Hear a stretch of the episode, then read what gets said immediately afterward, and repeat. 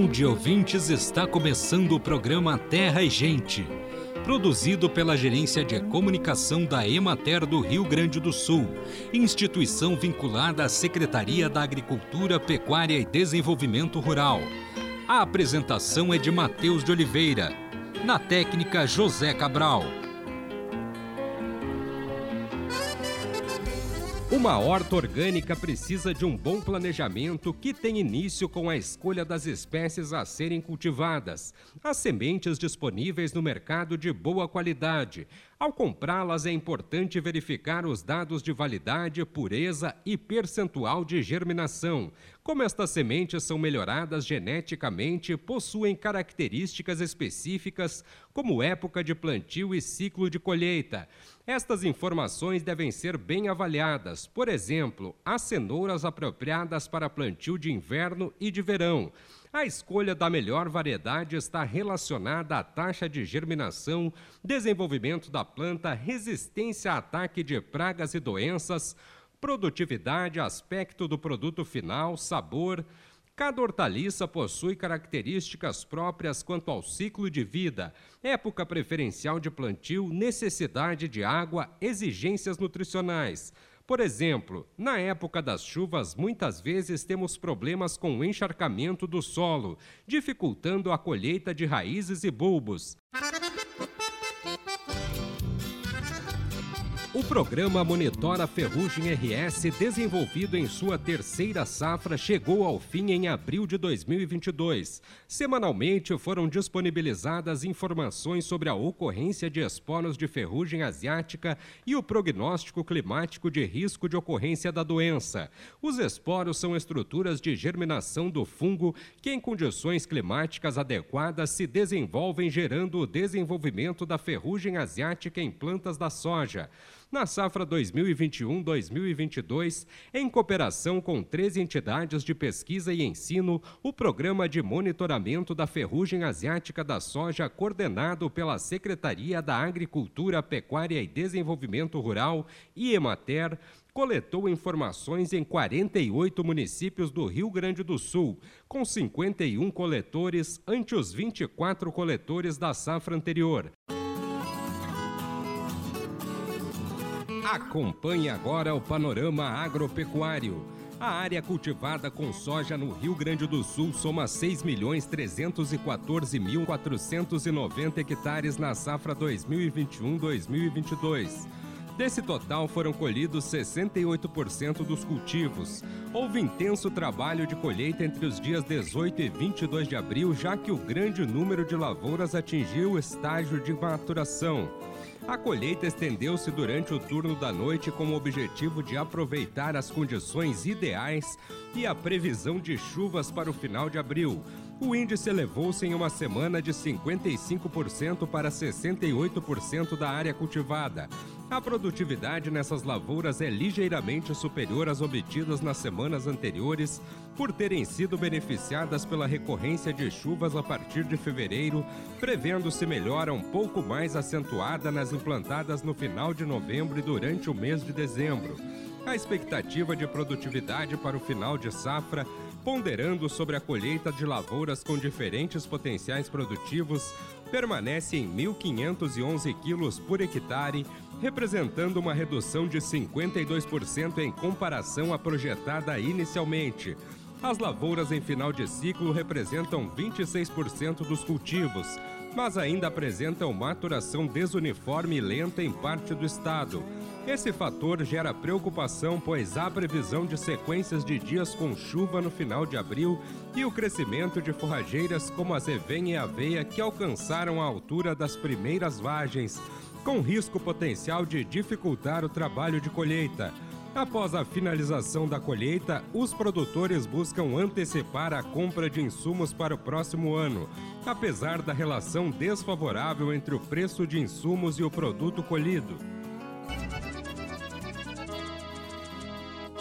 Olá, Macau! Olá, amigo ouvinte! Muito bom poder estar com você em mais essa edição do Prosa. E hoje, o nosso assunto é o zoneamento agrícola de risco climático da maçã, o ZARC Maçã. Isso aí, Juliana. Desde o final de 2021, além dos produtores das tradicionais regiões do Rio Grande do Sul, Santa Catarina e Paraná, os fruticultores dos estados de São Paulo, Minas Gerais, Rio de Janeiro e Espírito Santo também já se beneficiam com o uso do zoneamento agrícola de risco climático da maçã. É verdade, Macau. O ZARC Maçã é uma ferramenta à disposição do produtor, como por exemplo para a contratação de seguro rural como o do Proagro. Mas para explicar direitinho o que é o ZARC e como ele funciona, vamos conversar com Gilmar Nartigal. Ele é pesquisador da Embrapa Uva e Vinho e foi um dos responsáveis por essa versão do ZARC Maçã. E quem conversa com ele é a jornalista Viviane Zanella. Acompanhe. Pesquisador Gilmar, o senhor poderia explicar como foi elaborado o ZARC Maçã?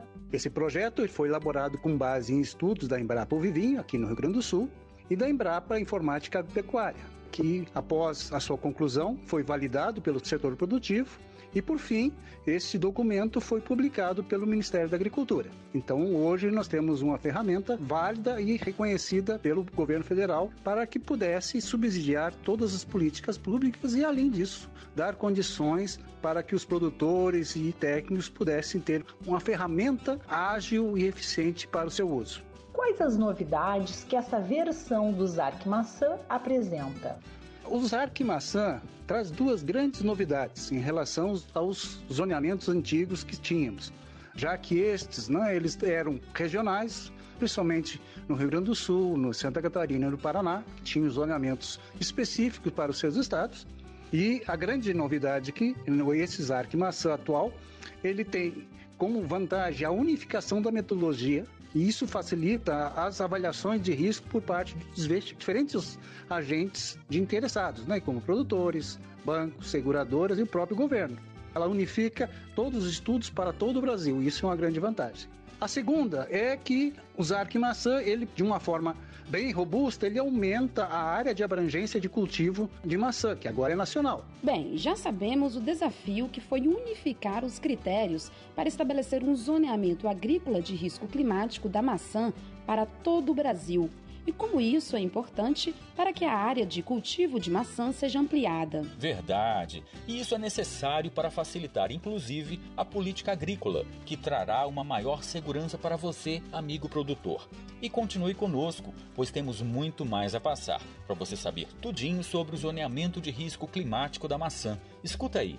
Você pode explicar para os nossos ouvintes a metodologia utilizada no ZARC Maçã? A metodologia utilizada no projeto ZARC, ela unifica os estudos e os modelos utilizados para as diferentes culturas. Então, nós tivemos a oportunidade de trabalhar com uma base de dados climáticos, de disponibilidade de água no solo, robusta, né, envolvendo todo o Brasil, e dessa forma a gente pôde caracterizar as diferentes regiões. Para a cultura da macieira, utilizando pelo menos algumas características peculiares, como informações da base de dados envolvendo regiões com diferentes acúmulos de frio no inverno. A equipe optou por utilizar três grupos, uma região do acúmulo de frio, envolvendo aí mais de 600 horas de frio. Essas horas de frio a gente acaba utilizando como critério temperaturas iguais ou inferiores a 7,2 graus positivos, ou seja, o acúmulo de horas durante o inverno. Um segundo grupo que a gente considerou médio acúmulo de horas de frio, que variou entre 300 e 600 horas de frio. E por fim, uma região de baixo acúmulo de frio, envolvendo aí acúmulos de frio entre 75 e 300 horas de frio. Isso permite criar diferentes condições, regiões aptas, né, altamente aptas, regiões medianamente aptas e regiões ainda com condições de produzir, mas com algumas restrições de uso de cultivar ou até mesmo utilizando irrigação para possibilitar. Para essas regiões, existem cultivares de maçãs mais recomendadas? Um dos fatores que foi de grande importância para usar que maçã foi o aspecto de necessidade de frio e adaptação das diferentes cultivares a essa exigência. Então, por exemplo, a gente trabalhou com cultivares que são altamente exigentes de frio, ou seja, tem daquele grupo que eu falei de alto acúmulo de frio, superior ou próximo a 600 horas de frio, que eu posso citar como exemplo as cultivares do grupo Gala, cultivares do grupo Fuji, que são altamente exigentes nesta condição para que tenham altas produtividades e boa performance de produção. Por outro lado, posso também dar o exemplo de uma região de baixo acúmulo de frio, né? Onde o frio ficaria na faixa entre 75 e 300 horas de frio, e que para essas condições são recomendados cultivares precoces ou menos exigentes, como por exemplo a cultivar Eva, a Condessa, a Baronesa, ou seja, cultivares que tenham baixa necessidade de frio e que permite o cultivo nessas regiões muito interessante todo esse trabalho de associar a região às condições climáticas e às cultivares recomendadas. Isso é um dos aspectos fundamentais na hora do seguro. Pois é, Macau. E para saber mais sobre como funciona o seguro rural, vamos ouvir o engenheiro agrônomo Fabiano Mussato. Ele é consultor rural e trabalha com seguro agrícola para maçã desde 1998. As seguradoras já estão habituadas a usarem o ZARC na soja, no milho, no trigo, no arroz. E essa é uma ferramenta que baliza muito o posicionamento do subscritor da seguradora. O subscritor é aquela pessoa que aceita o risco ou não. Então, o fato do ZARC ter uma regra única para o Brasil inteiro e o pessoal já está acostumado a trabalhar com ele, dá credibilidade e posicionamento. E é claro que isso aí é uma informação idônea, uma informação muito boa que chega nas mãos das seguradoras para trabalhar.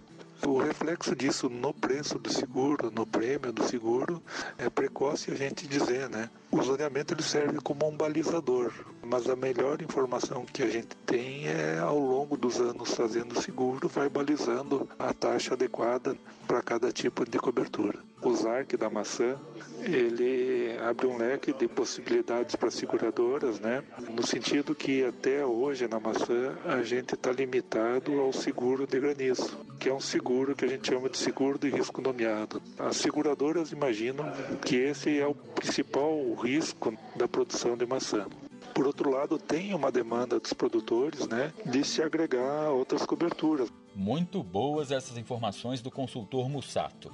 Usar arquimaçã, além de possibilitar a expansão da área de cultivo, também pode servir para facilitar a realização de novas modalidades no seguro e ampliar a cobertura para os produtores. Que coisa boa ouvir esse depoimento.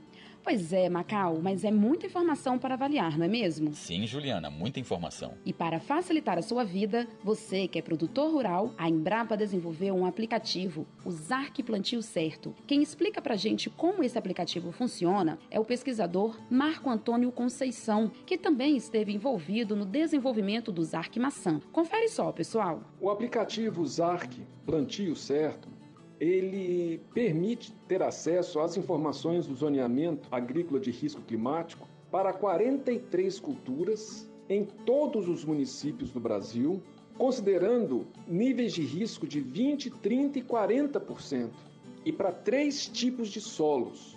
Então, ele permite que o produtor, o técnico, acessem essas informações sabendo qual a melhor época, a época de menor risco para o plantio ou para a brotação de determinada cultura. Ele dá também informações meteorológicas, informações sobre a cultura e até mesmo curso de produção de algumas culturas. Então é um informativo que tem sido atualizado sempre e está disponível para todo tipo de celular de forma gratuita. Ele não custa nada e é extremamente útil para acompanhar, para ter acesso as informações do ZARC, do zoneamento agrícola, para o Brasil inteiro e para todas as culturas que já tiveram o zoneamento realizado. É, com essas orientações assim detalhadas, vai ser fácil saber tudo sobre o zoneamento climático da maçã. Verdade, Juliana. Só de ouvir essa fala do Marco Antônio, dá logo vontade de baixar o ZARC Plantio Certo e conferir todas as informações para o cultivo da maçã. E o melhor é que dá para acompanhar as outras culturas também. Puxa, que interessante! É importante lembrar que essa ampliação do Zarque Maçã pelo território nacional está beneficiando muitos produtores que antes não faziam parte do zoneamento. E por hoje é só, ouvinte. Obrigada pela audiência. Uma pastagem pode ser considerada degradada quando seu potencial produtivo em relação às condições de clima, solo, nível tecnológico não é atingido por sua capacidade natural de recuperação. As taxas de crescimento da forrageira, por exemplo, na estação de máximo crescimento, não são satisfatórias para sustentar os níveis de lotação anteriores, tampouco para proporcionar desempenho animal que permita uma exploração econômica pastagens que estão produzindo abaixo de 50% do seu potencial, dependendo da cultivar, tipo de exploração, entre outros fatores, normalmente podem ser consideradas em estágio de degradação, pois dificilmente conseguem manter a produção em patamares econômicos. As principais causas de degradação das pastagens no Brasil são o superpastejo e a falta de reposição de nutrientes. Outros fatores podem predispor à degradação, como o uso de cultivar forrageira imprópria para o local e práticas de estabelecimento inadequadas.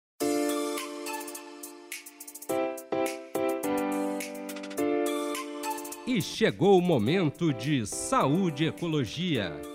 O limão conta com baixos níveis de frutose quando comparado a outras frutas. A frutose é o açúcar presente nas frutas que é digerido graças às fibras deste tipo de alimento. Nosso estômago não é capaz de metabolizar completamente a frutose, o que gera sobrecarga ao fígado. Assim, com a baixa taxa de açúcar presente, até mesmo o suco do limão é benéfico para a saúde. Sua composição torna um grande adstringente e bactericida.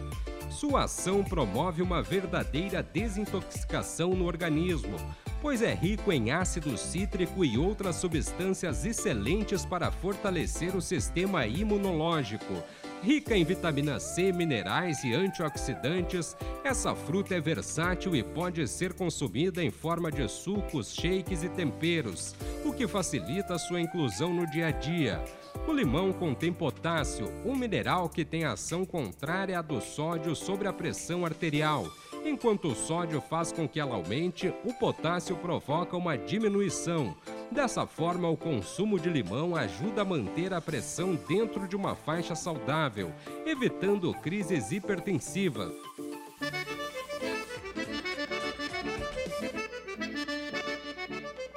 Acompanhe os preços recebidos pelos produtores do Rio Grande do Sul na última semana. Arroz em casca, saco de 50 quilos, preço menor R$ 66,00, preço maior R$ 80,00, preço médio R$ 72,30. Boi para abate o quilo vivo com prazo de pagamento de 20 a 30 dias. Preço menor R$ 8,50, preço maior R$ 12,00, preço médio R$ 11,09. Búfalo quilo vivo, preço menor R$ 8,00, preço maior R$ 10,75, preço médio R$ 9,64. Cordeiro para abate o quilo vivo, preço menor R$ 9,00, preço maior R$ 11,00 preço médio R$ 9,51. Feijão saco de 60 quilos, preço menor 200 reais, preço maior 380 reais, preço médio R$ 279,33.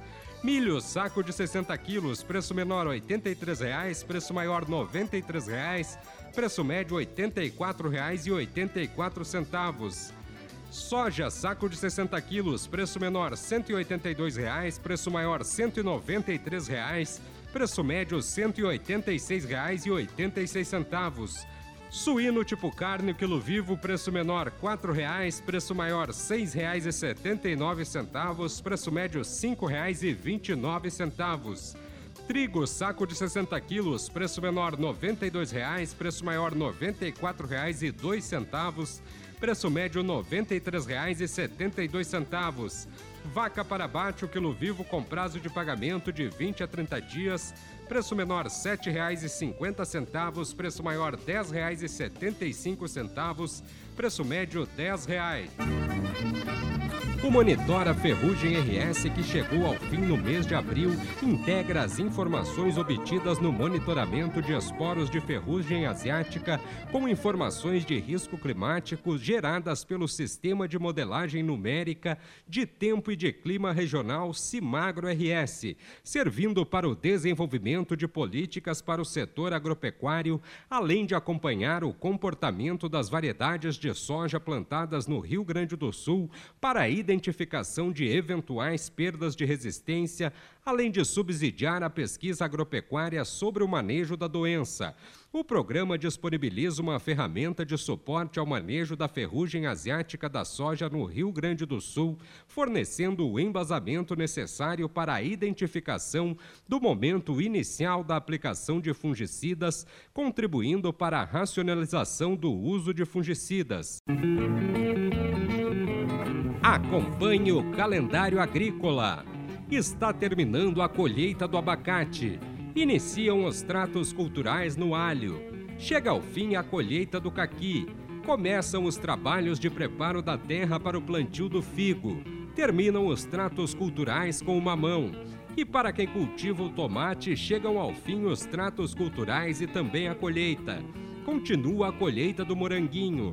Maio é mês de se plantar agrião, beterraba, alcachofra, ervilha, alface, salsa, alho, cebola, cenoura, chicória, couve chinesa, couve-flor, couve-manteiga, espinafre, rabanete, repolho, radite, rúcula, morango, aveia para grão, cevada, linho, centeio, lentilha, tremoço, alfafa, aveia, azevém, trevos, beterraba forrageira, capim elefante, cornichão, ervilhar, calmeirão, salsa, nabo e brócolis. O processo de degradação das pastagens tem início com a perda de vigor e queda da disponibilidade de forragem, com redução da capacidade de lotação e do ganho de peso animal. Em fases mais avançadas ou concomitantemente, podem ocorrer infestação de plantas invasoras, ocorrência de pragas e a degradação do solo. Considerando que a maioria da produção animal no Brasil é realizada a pasto, a degradação das pastagens é um dos maiores problemas da pecuária brasileira, refletindo diretamente na sustentabilidade do sistema produtivo, levando-se em conta apenas a fase de engorda de bovinos, a produtividade da carne de uma pastagem degradada está em torno de duas arrobas por hectare ao ano, enquanto numa pastagem recuperada e bem manejada pode-se atingir atingir em média 12 arrobas por hectare ao ano.